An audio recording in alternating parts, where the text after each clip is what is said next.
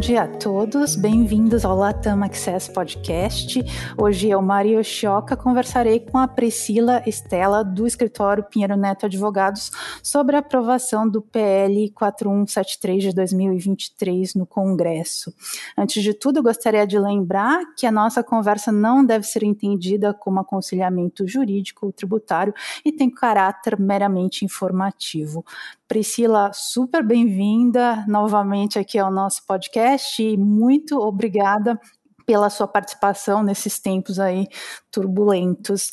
É, Priscila, você teve aqui com a gente no, no episódio de podcast no começo do ano, né, quando a MP 1171 foi publicada. Desde então, teve intensas discussões, mudanças de textos, várias tentativas de, de se implementar essas regras de mudanças de, tanto do, dos fundos aqui no Brasil como dos fundos offshore. A nossa intenção hoje é focar na parte offshore, tá, que tem extrema relevância para os nossos clientes, mas como teve todo esse essas mudanças, essas discussões durante o ano, eu queria que a gente começasse contando aqui para o pessoal quais foram as regras finais aprovadas, o que, que vai valer tanto para a pessoa física que detém diretamente os ativos offshore, né? Então, aquela pessoa física que tem uma conta e as aplicações financeiras diretamente nessa conta, como também para aqueles, é, aquelas pessoas, aqueles indivíduos que detêm os ativos offshore através de uma estrutura, como uma empresa BVI, por exemplo, ou um fundo em Bahamas, ou algo desse tipo. Tá ótimo, obrigada, Mari. Um prazer estar aqui com vocês de novo. Uh, eu acho que a gente tem boas notícias também, né? Porque todo mundo tem falado bastante do projeto, às vezes com preocupação, mas na verdade é que ele trouxe simplificação também, não só complicação. Principalmente quando a gente fala de quem detém investimento diretamente na pessoa física. A partir do ano que vem, a gente tem um novo regime para tributação das aplicações financeiras um regime único, não tem mais aquela diferenciação para aplicação financeira entre ganho de capital e coisas que você tributa no carneleão. Então, tem um regime específico para aplicação financeira no exterior, onde você pode compensar ganhos e perdas que você teve ao longo do ano entre essas aplicações financeiras, e depois você tributa o resultado líquido uma vez por ano só, lá no finalzinho, a 15%. Então, eu acho que essa é uma simplificação muito interessante que a gente tem quando a gente fala dos investimentos que estão diretamente na pessoa física. Quando a gente fala de quem detém aquele investimento no exterior através de uma pessoa jurídica lá fora, qual é a novidade? A novidade é que daqui para frente, os lucros que forem gerados lá fora pela sua offshore, pela sua PIC, que a gente chama, eles vão ser tributados todos os anos a uma alíquota também de 15%. Qual que é a diferença entre o regime de aplicação financeira dire detida diretamente e aquele via empresa? É que na empresa o que eu vou tributar é o lucro contábil da empresa. E para quem tem as aplicações financeiras diretamente, é o resultado de cada aplicação financeira, compensando ganhos e perdas, e o resultado líquido final é aquilo que eu vou oferecer a tributação a 15%. Tá ótimo. E ainda tem a, o meio termo, né, que é o regime de transparência, a gente vai falar aqui um pouquinho mais tarde dele. Mas antes, eu queria te perguntar sobre uma opção que foi mantida basicamente em todos os textos que passaram, né, que é a opção de atualização. A gente imaginava que talvez a alíquota baixasse ainda no Senado, mas não aconteceu, ele ficou a 8%. É, tem, tem tido bastante discussão em relação, ou talvez confusão né, nesse sentido do que pode ser atualizado, porque quando a gente fala do estoque, ou seja, tudo aquilo que está acumulado até 31 de dezembro de 2023, né, que, que é o estoque, pode ter dois componentes, a, o ganho na variação cambial e os lucros dos ativos financeiros acumulados. Né? Você pode contar para a gente, por favor, um pouquinho como é que vai funcionar esse cálculo e, e exemplificar talvez para a gente? Vamos, vamos falar, acho que com exemplos fica mais fácil, né? Uhum. A regra geral é que você pode atualizar qualquer bem que você detinha no exterior até o final de 2022. Então, um bem já declarado, que já existia na sua declaração, pode ser objeto agora de atualização para você pagar 8%, e esses 8% sobre o que, que ele incide? Sobre a diferença entre o valor agora, digamos, atualizado em 31 de dezembro de 2023 e o custo é, daquele ativo que você vai atualizar. Vamos pensar, por exemplo, em quem tem uma empresa, né? Quando você tem uma empresa, o que, que acontece? Você colocou algum capital ali dentro, você criou a empresa, aquele capital foi sendo aplicado, foi gerando lucros, e obviamente aquela empresa que você fundou há cinco anos atrás, que você criou, hoje ela tem um patrimônio muito maior do que aquele valor que você registrou no seu imposto de renda. E não tem nada errado com isso, é porque no imposto de renda a gente fica parado naquele custo original e a empresa continua tendo a vida dela e produzindo ganhos. Esse valor que está acumulado até 31 de dezembro, todo o lucro que foi gerado até agora, a gente chama de lucro acumulado, ele está protegido pelo que a gente chama de diferimento. O que, que é isso? O governo está falando para você: olha, tudo aquilo que a sua offshore conseguiu até agora em termos de lucro, você não precisa tributar agora. Se você quiser, você continua levando esse estoque lá para frente e ele só vai ser tributado o dia que você tirar algum dinheiro da sua empresa, quando esse lucro vier a ser distribuído. E quando você for fazer isso, você vai tributar 15%, que é a nova alíquota. Mas ele está te dando uma opção. Olha, se você não quiser optar é, por esperar e lá na frente tributar 15%, se você quiser, você atualiza o valor da sua empresa no exterior e você traz esse estoque, digamos assim, de rendimentos à tributação agora, pagando 8% de imposto. Então, ele está te permitindo antecipar a tributação pagando uma alíquota um pouquinho menor, tá bom? Vamos um pouco mais profundo nessa, nesse conceito, né? Quando a gente tem um bem lá fora, vamos supor que era uma empresa mesmo, ele pode ter o que a gente chama de duas origens. A legislação, como ela está hoje, ela criou aquele que a gente chama de a origem moeda nacional, que é quando você tinha um rendimento no Brasil, mandava lá para fora e com esse dinheiro você fez as suas aplicações, fundou sua empresa no exterior, ou você tinha origem em moeda estrangeira, recebi, por exemplo, um rendimento lá fora mesmo, e com esse dinheiro eu fui lá, é, fundei a minha PIC, comprei uma aplicação, etc. Então, essa é a origem em moeda estrangeira. Quando a gente está falando de bens ou aplicações que tinham origem em moeda estrangeira, qual que é o benefício que a lei te dá hoje? De não tributar ganhos cambiais. Então, se eu vou lá e vendo aquele ativo que tem origem em moeda estrangeira, hoje eu não tributo a variação cambial. No novo regime, regra geral, toda variação cambial vai ser tributada. Por quê? Porque acabou esse regime dual de origem em moeda estrangeira, origem em moeda nacional. Mas, para quem optar pela atualização, está sendo dada como se fosse uma última oportunidade para você se aproveitar dessa espécie de isenção ou desse benefício sobre a variação cambial. Porque o que, a lei fala? Ela falou o seguinte: olha, você que tem um bem no exterior com origem em moeda estrangeira e quiser atualizar o seu bem, não tem problema nenhum, pode atualizar. Você vai pegar o valor dele em 31 de dezembro de 2023, vai converter esse dólar é, para real de acordo com o câmbio de 31 de dezembro de 23 e vai pegar esse valor e tirar dele o custo de aquisição do seu bem.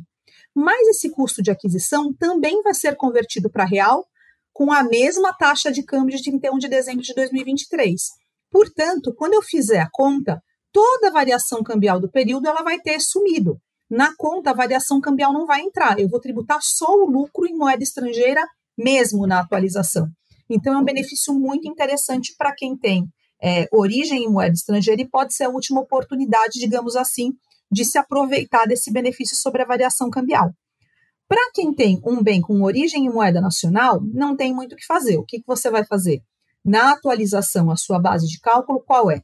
É o valor atualizado do bem em 31 de 12 de 2023, convertido para real pela PETAX, que é, é, na verdade, a taxa de câmbio oficial lá do Banco Central é, daquela data, contra o custo original seu em moeda nacional que está no seu imposto de renda.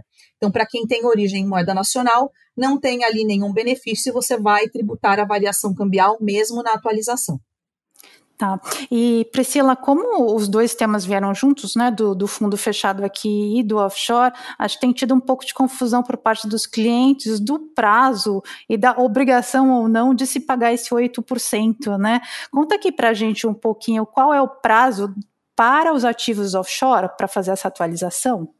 Perfeito. Quando a gente está falando então de ativos no exterior, o que, que a gente tem que lembrar? Um, que a atualização é sempre opcional, não é que vai haver uma tributação do estoque necessariamente. Se você quiser, você tributa agora pagando 8%, ou então você opta por diferir e só depois lá na frente, quando você distribui, é que você vai pagar.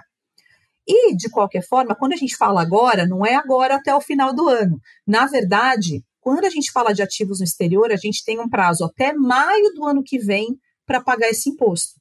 E mesmo uh, o método que você vai usar para optar pela atualização, ele ainda vai ser regulamentado. Quer dizer, o que a gente sabe é que o ano que vem vai existir alguma declaração específica que vai ser criada pela Receita Federal e todo um manual de procedimentos para a gente poder fazer essa opção. Mas, por enquanto, a gente ainda não tem esses detalhes, a gente só sabe que existe essa opção e que o pagamento para quem optar vai ser feito até 31 de maio do ano que vem. Tá ótimo. O que a gente tem visto aqui dos clientes é pessoal fazendo conta, né? Fazendo cálculo.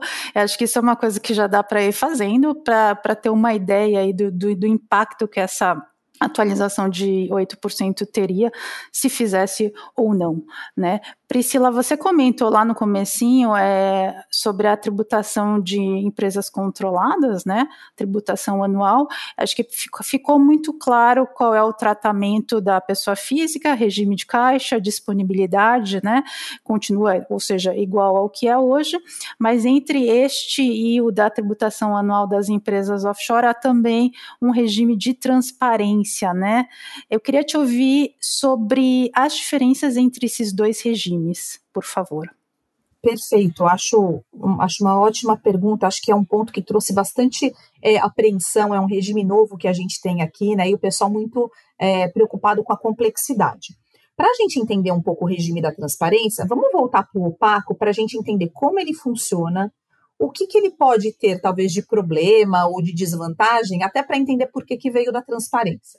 Então, nesse regime que a gente está chamando de opaco, que é o regime normal, onde a pessoa jurídica lá fora, você continua reconhecendo ela como uma entidade com uma personalidade jurídica própria, separada, que continua a vida dela do jeito que ela é até hoje, o que, que acontece? Você vai ser tributado anualmente sobre o lucro contábil da empresa. E quando a gente fala de lucro contábil da empresa, o que, que pode estar lá dentro? O lucro efetivo de transações que você realizou. Então, comprei e vendi uma ação com ganho, é, recebi é, juros de um bonde, tudo isso vai impactar no lucro da pessoa jurídica no final do ano e vai ser tributado a 15%. E quando a gente ouve os clientes, está todo mundo é, relativamente tranquilo com isso. Tive o ganho, então vou ter que pagar imposto, tudo bem, tá ótimo. O que preocupou as pessoas é que quando eu estou neste regime que a gente chama de opaco, onde eu tributo o lucro contábil, pode existir um lucro contábil que, na verdade, ele não reflete exatamente uma operação realizada, que é aquele lucro que a gente está chamando que deriva da marcação a mercado dos ativos. O que, que é isso? Se eu tenho uma ação, por exemplo, uma ação que é negociada em bolsa, todo dia tem negociação em bolsa, eu tenho um preço de mercado para isso a cada dia. Ele pode subir ou descer. Conforme esse preço vai variando, eu reconheço na minha contabilidade lá em dezembro o valor de mercado dele. E a variação desse valor de mercado em relação ao custo, ele representa um lucro, ele representa uma receita ainda não realizada, um lucro potencial, mas ele já vai refletido na contabilidade. E o que acontece? Como ele vai refletido na contabilidade, ele pode gerar um lucro contábil, que estaria sujeito à tributação pela nova sistemática. Então, a pessoa física poderia acabar nessa sistemática da opacidade tributando um lucro que representa não só o resultado que ela realizou da transação efetiva, da compra e venda, mas também um lucro que ele é contábil, ele é um lucro potencial que deriva só dessa variação do preço da ação, do preço de mercado dos ativos que eu sequer vendi. E isso preocupou muita gente. Então, como um mecanismo para permitir que a pessoa física tivesse uma solução para não tributar esses resultados que a gente está chamando de resultados não realizados, o que, que foi criado? Esse regime de transparência. O que é o regime de transparência? Eu dizia o seguinte: olha, eu tenho uma empresa lá fora que tem alguns ativos. Essa empresa tem ações, tem bonds, tem cotas de fundos no exterior. Então, vou fazer o seguinte: ao invés de continuar reconhecendo na minha declaração uma caixinha fechada, que é essa empresa, eu vou substituir aquela linha que está escrito empresa A com valor X por todos os ativos que estão dentro da empresa. E por que, que eu vou fazer isso? Porque quando eu opto pela transparência, eu estou dizendo para o fisco: considere como se eu detivesse diretamente tudo aquilo que está dentro da minha sociedade. E quando eu faço isso, todos esses ativos passam a ter a mesma tributação daqueles ativos que eu detenho diretamente. Ou seja, a tributação é só no momento da efetiva realização, do efetivo caixa. E eu paro de estar sujeito à tributação sobre essas variações no valor do ativo em decorrência de movimentação do mercado e não em decorrência de uma transação efetiva. Então, esse é o lado bom da transparência. O que é o lado ruim da transparência? É que quando eu estou falando de transparência, eu estou falando de reconhecer na minha declaração de imposto de renda diretamente uma série de ativos que estão dentro da empresa. Então, imagina uma empresa que tem 50, 60, 70 ativos. Eu teria que trazer todos os 70 ativos diretamente para a minha declaração. Então, tem primeiro uma questão de complexidade. Segundo, tem uma questão que é, poxa, tá bom, vou trazer isso de dentro da empresa, vou colocar direto na minha declaração, mas por que valor eu vou colocar isso na minha declaração? O valor, na verdade, é aquele valor que já estava lá para sua empresa, para sua offshore, é o custo dela. Então, se quando eu fundei a minha empresa, eu usei lá 100 dólares, eu vou ter que dividir esse custo de 100 dólares por todos os ativos que estão dentro da empresa eu vou ter que ir lá fazer uma divisão, uma proporcionalização desse custo. E isso pode acabar sendo um problema. Por quê? Porque imagina quem tem uma estrutura muito antiga, montou uma estrutura há 20 anos atrás, colocou lá 100 dinheiros, que eu vou, vou chamar assim, né? Foi investindo, foi investindo, foi investindo, hoje tem mil dinheiros. Então, todos os ativos dele hoje somam mil.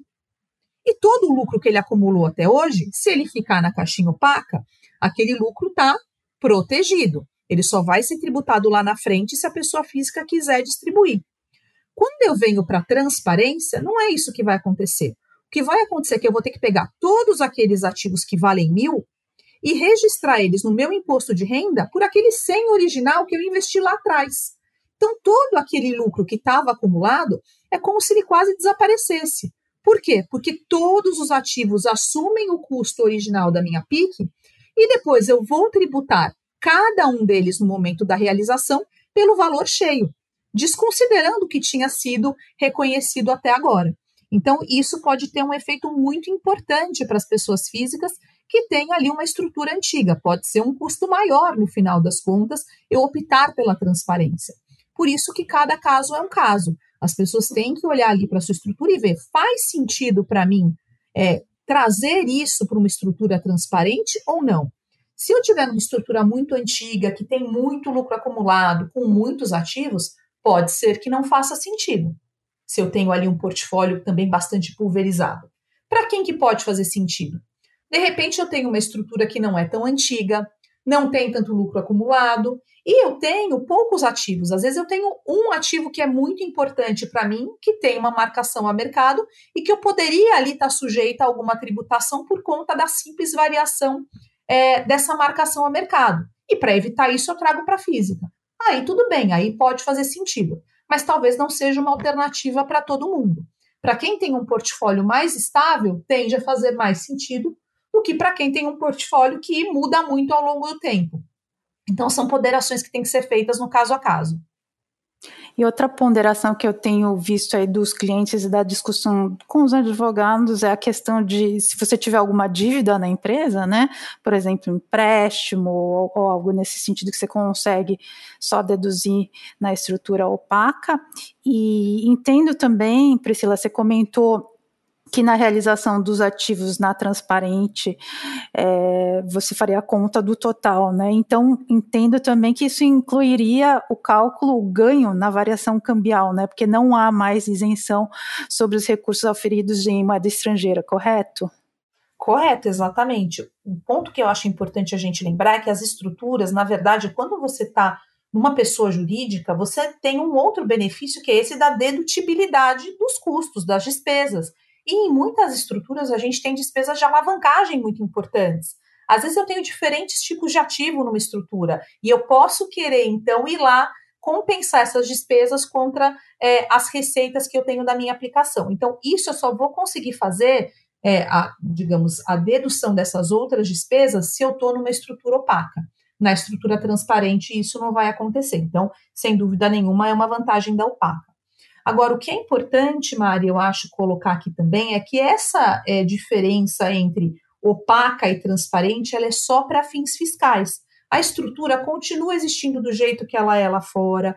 A pessoa jurídica lá fora, ela continua sendo reconhecida para todos os fins, principalmente para fins sucessórios, que muitas vezes é a maior utilidade que a gente tem da estrutura, né? Permitir que eu faça uma sucessão de maneira organizada, de maneira bastante tranquila em uma única jurisdição. Então, até por isso, quando as pessoas perguntam, poxa vida, mas agora com esse regime transparente, opaca, será que ainda vale a pena eu manter a minha pessoa jurídica lá fora? Eu acho que vale. Vale por vários motivos. Primeiro, porque a gente usa a pessoa jurídica não só para fins fiscais, a gente usa para uma organização, até para uma questão de governança, muitas vezes, do patrimônio.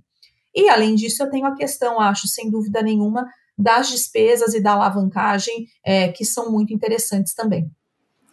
E Priscila, uma pergunta que eu tenho recebido muito dos clientes, aí continuando nesse tópico, mas para finalizar esse tópico, é como é que vai funcionar o cálculo do lucro né, desse lucro contábil. Você consegue ilustrar um pouco para a gente é, como é que funcionaria? Porque vai haver um corte, né? Final 31 de dezembro de 2023, você começa o regime novo em janeiro de 2024. É, conta aqui um pouquinho para a gente como é que funcionaria isso na prática. Vamos contar, isso é bastante interessante, né? Então, o que, que a gente está fazendo de acordo com a nova lei? Primeiro, a gente está passando uma régua em relação a todos os lucros que foram reconhecidos até agora. Esses lucros que permanecerem lá dentro da sociedade só vão ser tributados quando distribuídos a uma alíquota de 15%. Então, esse é um primeiro ponto. O segundo ponto é que eu começo uma contagem a partir de agora dos lucros que vão ser oferidos pela sociedade. Como é que esse lucro é determinado? De acordo com certos princípios contábeis. O que, que a lei disse em relação aos princípios contábeis? Que se a minha empresa está em uma localidade que é paraíso fiscal, eu tenho que adotar nesta contabilidade para fins fiscais os princípios contábeis brasileiros. Se eu estou em uma outra jurisdição que não é considerada nem paraíso fiscal nem regime fiscal privilegiado, eu poderia usar o padrão fiscal internacional. Então, essas são as regras que foram postas, tá? Um, uma vez que eu reconheci um lucro, vamos supor, eu tenho a minha empresa, até 2023 eu passei a régua, tenho uma série de lucros acumulados, chegou no final do ano, apurei o lucro de 2024. O que, que vai acontecer com esse lucro? Eu vou converter ele de dólar ou da moeda original de dólar para real, de acordo com o câmbio de 31 de dezembro e vou tributar a 15%. Tributei a 15%, o que, que vai acontecer? Eu vou reconhecer na minha declaração de imposto de renda um crédito de dividendo a receber. Olha, já tributei aqui um lucro de 100 deste ano, tenho um crédito a receber de 100. Em que momento? Em qualquer momento que, que vai acontecer se lá na frente, aquele mesmo dinheiro que eu tributei, vamos supor que o meu câmbio fosse um para um, né? Que eu tivesse lá 100 dólares de lucro, que correspondiam a 100 reais. E vamos dizer que aqueles mesmos 100 dólares se tornaram 200 dólares. Então, teve uma variação cambial entre esse momento em que eu tributei e o momento lá na frente. Essa nova variação cambial vai ser tributada? Não vai ser tributada. Onde está escrito isso? Na lei. Essa é uma boa notícia da lei. Ela falou: uma vez que você tributou aquele dinheiro que está lá fora, aquele lucro a receber, mesmo que haja uma variação cambial, você não vai tributar. Então, eu acho que esse é um ponto que os clientes podem ficar bastante tranquilos. Eu acho que a lei traz conforto nesse aspecto.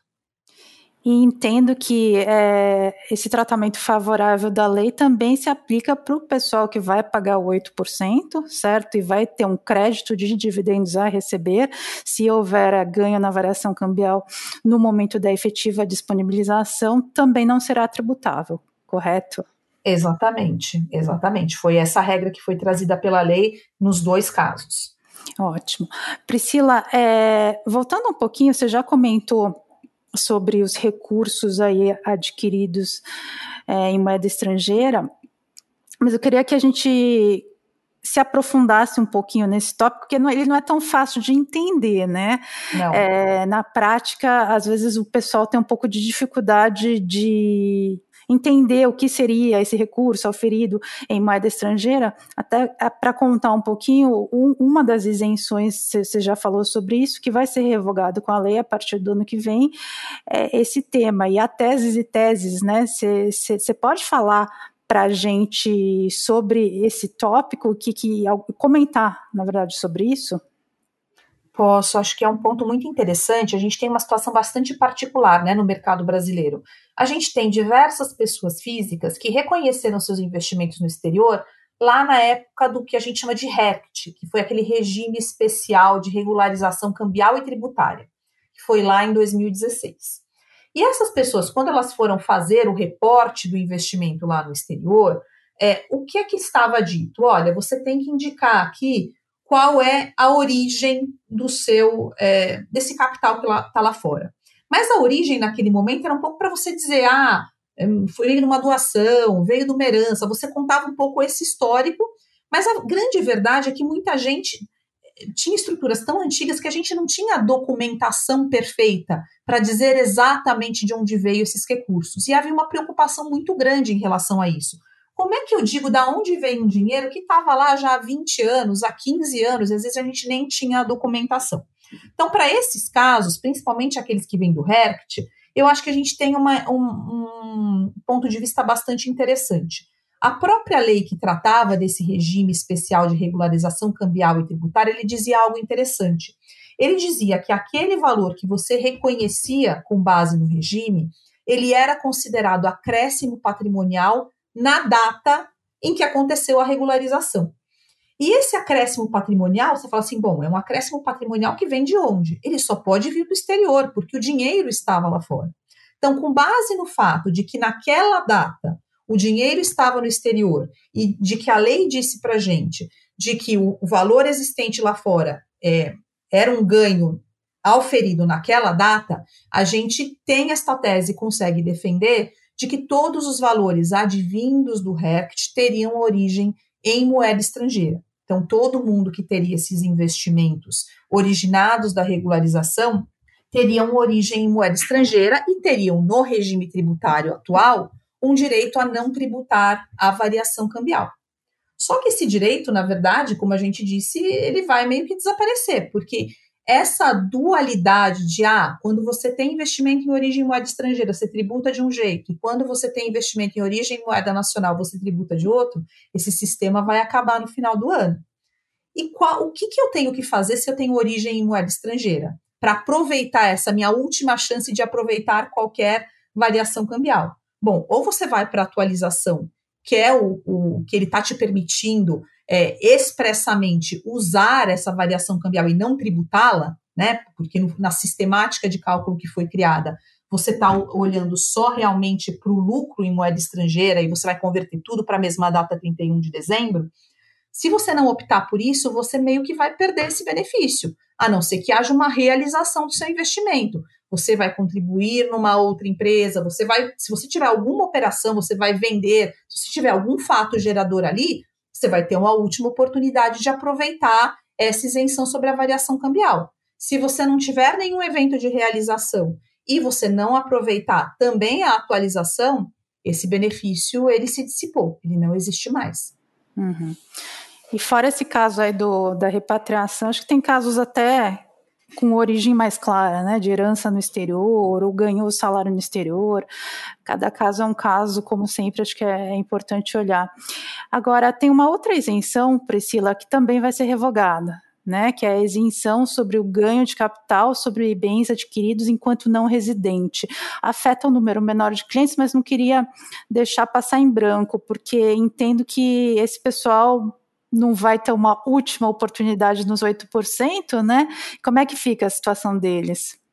Eu acho que para quem está nessa situação, acho que existe uma talvez uma recomendação clara que é, olha, a sua última oportunidade, na verdade, para ter um ganho sem tributação é até o final do ano. Então, eu tentaria realizar esse investimento, é, trazer ele a valor de mercado, realizando mesmo, né? Então, se você faça um resgate, é, uma contribuição a valor de mercado, porque hoje, claramente, isso não é tributado. A partir do ano que vem, você não vai ter mais esse benefício. Uhum. Então, eu acho que para quem está nessa situação, é o momento agora de tomar alguma decisão, fazer uma análise ali e estudar como é que eu posso aproveitar o benefício até o final do ano, porque depois esse benefício ele efetivamente não existe mais. E tipicamente a gente está falando daquela pessoa que morava no exterior, certo? Adquiriu bens enquanto não era residente no Brasil, voltou para cá e teria essa isenção no ganho de capital, né? Exatamente. E tem muitas pessoas nessa situação, né? A gente está num mundo que tem a mobilidade total das pessoas. Então, uhum. muita gente vem e volta e tem esse benefício, então tem que se informar e aproveitar até o final do ano, sim. E aí, outro ponto que gostaria de esclarecer, também bem rapidamente, é que é, a gente fica um pouco confuso no sentido de que é, vai haver um novo regime para os ativos financeiros no exterior. É, só que o regime de ganho de capital ele continua, né? Então, é, ainda que haja bens no exterior que não sejam ativos financeiros, eles vão continuar no regime antigo, certo? É exatamente isso. Eu acho que um exemplo clássico para a gente pensar, né? Às vezes aquele imóvel que você detém no exterior. Comprei e vendi um imóvel no exterior. É, qual é a tributação aplicável? É aquela do ganho de capital. Então, a regra do ganho de capital ela continua existindo. É que ela não se aplica mais a esses ativos financeiros, a essas aplicações, porque ele foi substituído nesse particular por um novo regime especial. Perfeito. É, Priscila, Sobre as estruturas fiduciárias, que também é, é, é bem relevante para muitos dos nossos clientes, falando de trusts e fundações, entendo que o tratamento dado aí pela nova lei é, é favorável, né? É no sentido de esclarecer, de, de, tornar as coisas mais claras. Conta aqui, com, comenta para a gente como é que vai ser isso, por favor. Eu acho que essa é uma das grandes novidades e há muito tempo esperada, né? Uma regra sobre trust, sobre estruturas fiduciárias, principalmente porque nos últimos tempos aqui no Brasil a gente viu solução de consulta, às vezes decisão judicial, é, decisão de secretarias da Fazenda sobre TCMD, cada uma apontando num sentido diferente. E o contribuinte fica confuso, porque sem uma orientação clara a gente não sabe muito bem para onde ir. Acho que quando a gente fala dessas estruturas fiduciárias, a gente sempre tenta responder três perguntas, que é quem é o dono do dinheiro, quem é o dono do trust, né? É, como é que eu declaro isso? E a que título os valores passam do trust entre as pessoas que são o beneficiário e o fundador? Então, essas são as perguntas clássicas sobre as quais a gente sempre se debateu. O que, que disse a nova lei? Ela primeiro faz uma divisão entre aquilo que a gente está chamando, vou, vou, usar o trust, que acho que é a estrutura fiduciária mais comum, entre o trust revogável e o irrevogável. Revogável é aquele onde a pessoa que criou o trust, que a gente chama aqui de settlor, na verdade, ele continua tendo poderes sobre aqueles ativos. Ele pode resgatar quando ele quiser, ele pode mudar de ideia, ele pode mudar o beneficiário, ou seja, ele não abre mão ainda da titularidade sobre aqueles recursos de maneira definitiva, ok? Nos trusts revogáveis, o que a lei está dizendo é o seguinte: olha, essa estrutura de trust revogável, na verdade, ela é só um arranjo contratual para você endereçar outras questões, como, por exemplo, sucessão. Quando eu não estiver mais aqui, quero que vá para a pessoa XYZ, quero que seja gerido dessa forma. Mas o settlor, o fundador, a pessoa que criou a estrutura, ainda tem uma conexão com aquele ativo e aqueles rendimentos. Então, nesses casos, a Receita fala: olha, você ignora o trust, faz de conta que ele não existe, você continua é, declarando no seu imposto de renda todos os ativos que estão dentro do trust e ele vai ser uma estrutura transparente. Ele está ali só como intermediário, mas nada aconteceu. Aquilo continua sendo seu. E tanto é que aquilo continua sendo seu que entre você e o trustee, entre o gestor ali que está desse patrimônio, quando você criar o trust, eu vou entender que não tem ITCMD não teve transmissão para ninguém, ok? Só no momento, eventualmente, do seu falecimento, que aquilo vai passar em definitivo para o beneficiário, aí a gente vai entender que houve um imposto de transmissão. Até lá, continuo reconhecendo o ativo como seu e o trust é só um detalhe. Então, esse foi o tratamento para os trusts revogáveis. Quando a gente fala dos trusts irrevogáveis, o raciocínio do fisco é o seguinte: olha, você, quando está fazendo um trust irrevogável, você está abrindo mão definitivamente de qualquer direito em relação a esse patrimônio.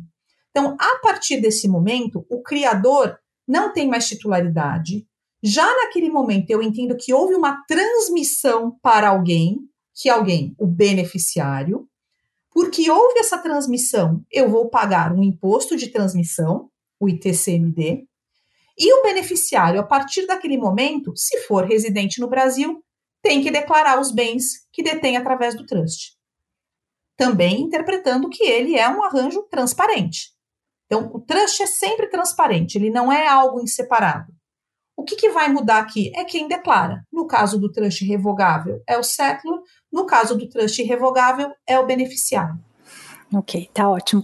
E aí, para finalizar a nossa conversa, Priscila, queria te perguntar: tem alguma mensagem final, tendo em vista aí todas as discussões e todo esse exercício que a gente viu durante o ano para os nossos clientes? Sim, eu acho que a mensagem final é: no momento, a gente precisa fazer uma lição de casa. Qual é a lição de casa? Começar a pensar na minha estrutura. Será que eu quero atualizar o valor do meu ativo? Será que vale a pena? Se eu estou com uma perspectiva de que daqui a pouquinho eu vou precisar tirar o dinheiro lá de fora, porque eu quero doar já para alguém, porque eu estou pensando em comprar alguma coisa e eu quero comprar isso diretamente, vou tirar aquele recurso de lá, talvez valha a pena você fazer a atualização, porque é melhor pagar 8%, digamos, no começo do ano, do que deixar passar mais tempo, você vai ter que tirar o dinheiro de qualquer forma e vai pagar 15% sobre o lucro já gerado. Então, acho que a primeira decisão, o primeiro estudo que eu preciso fazer é se essa atualização faz ou não sentido para mim.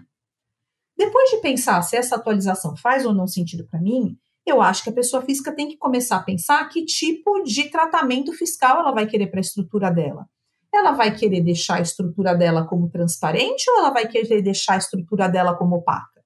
Quem tem ali bastante lucro acumulado na sua caixinha, uma estrutura bastante antiga, ele que fica, na verdade, movimentando bastante aquele patrimônio, pode pensar que talvez faça sentido deixar numa estrutura opaca.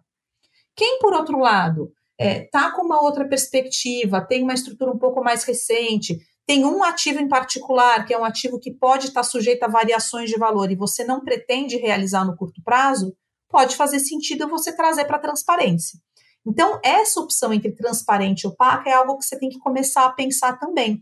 Por quê? Porque eu posso até ter um mix de ativos. Alguns que estão numa situação em que eu ficaria melhor numa situação de transparência e outros numa situação em que eu estaria melhor se eu estaria numa estrutura, se eu estivesse numa estrutura opaca. Então eu posso pensar já em separar isso em caixinhas diferentes, em empresas diferentes, em criar uma estrutura nova. E tudo isso leva tempo. A gente está falando de atos societários, de criação de empresa, de abertura de conta bancária. Então, é, são procedimentos que levam algum tempo. Principalmente porque a partir do ano que vem, se eu optar, por exemplo, por uma estrutura transparente, eu não consigo tirar o meu ativo de uma estrutura transparente e mandar ele para uma estrutura opaca sem pagar imposto e sem fazer isso a valor de mercado. Então, eu tenho ali algumas restrições na minha reestruturação a partir do ano que vem. Outras coisas que eu posso pensar em fazer também para ver se fazem sentido para mim. A gente tem alguns clientes que tinham uma estrutura de fundo de investimento de verdade, pagando valores significativos de administrador, uma série de despesas ali, cálculo de NAV trimestral, enfim. Será que ainda faz sentido, no novo cenário, eu ter uma estrutura de fundo de investimento? Ou será que ela me atrapalha mais? De repente eu vou ter mais custos e vou ter menos flexibilidade até do ponto de vista ali contábil, eu vou ter que lidar com regras muito mais específicas que é, podem trazer algumas complicações. Então, talvez pensar em rever o meu modelo de negócio da minha estrutura lá fora. Até do ponto de vista de contabilização. Poxa vida, mas será que eu parei até hoje para pensar qual é a minha estratégia de investimento nessa empresa? se a minha contabilização, os princípios contábeis que eu estou adotando ali é, para as minhas receitas financeiras advindas da negociação de ativos, será que elas estão em linha com essa estratégia que eu adoto na prática? Será que não é bom deixar isso por escrito, especificado? Eu tenho que ter muito mais cuidado agora com a minha contabilidade quando eu tenho um offshore, porque o que é tributado é o meu lucro contábil. Então eu preciso olhar para isso com bastante carinho. Esse é um ponto que a gente precisa olhar também. Então, eu acho que essas ponderações são ponderações que a gente tem que fazer até o final do ano. Se a gente puder isso, fazer isso agora, você entra o ano que vem com bastante tranquilidade. Às vezes você vai chegar à conclusão de que, olha, quer saber? vou deixar minha estrutura do jeito que está, entendo que opaca é um bom tratamento, aceito tributar o meu lucro anualmente e é assim que eu vou seguir. No final das contas, 15% é uma tributação razoável, já saí daquela situação de 27,5% que tinha na legislação anterior e tudo bem. Então, é olhar um pouco para a estrutura de modo crítico, pensando em quais são seus objetivos de curto e longo prazo, eu quero tirar algum recurso ou não, o que, que eu tenho acumulado ou não, e também o seu perfil como investidor e os seus objetivos pessoais. Então, acho que o meu conselho para esse ano seria isso: olhar e pensar um pouco o que, que a gente quer dessa estrutura lá fora. Concordo plenamente, Priscila. Tempo de conhecer o seu caso concreto, né? E pensar começar a pensar e calcular possíveis impactos nas diversas opções que eles estão oferecendo, né? É legal, Priscila, como sempre, super esclarecedor. Eu acho que eu posso falar por você também, né, Priscila, que a gente, você e o time de Wealth Planning do UBS continua à disposição para os clientes, caso tenha dúvidas no futuro, caso eles necessitem discutir sobre qualquer tema, sobre este tema ou sobre outros, né? Obrigada, Priscila. Imagina, obrigada a você, foi um prazer, me coloco à disposição. Tá ótimo. Tchau, tchau.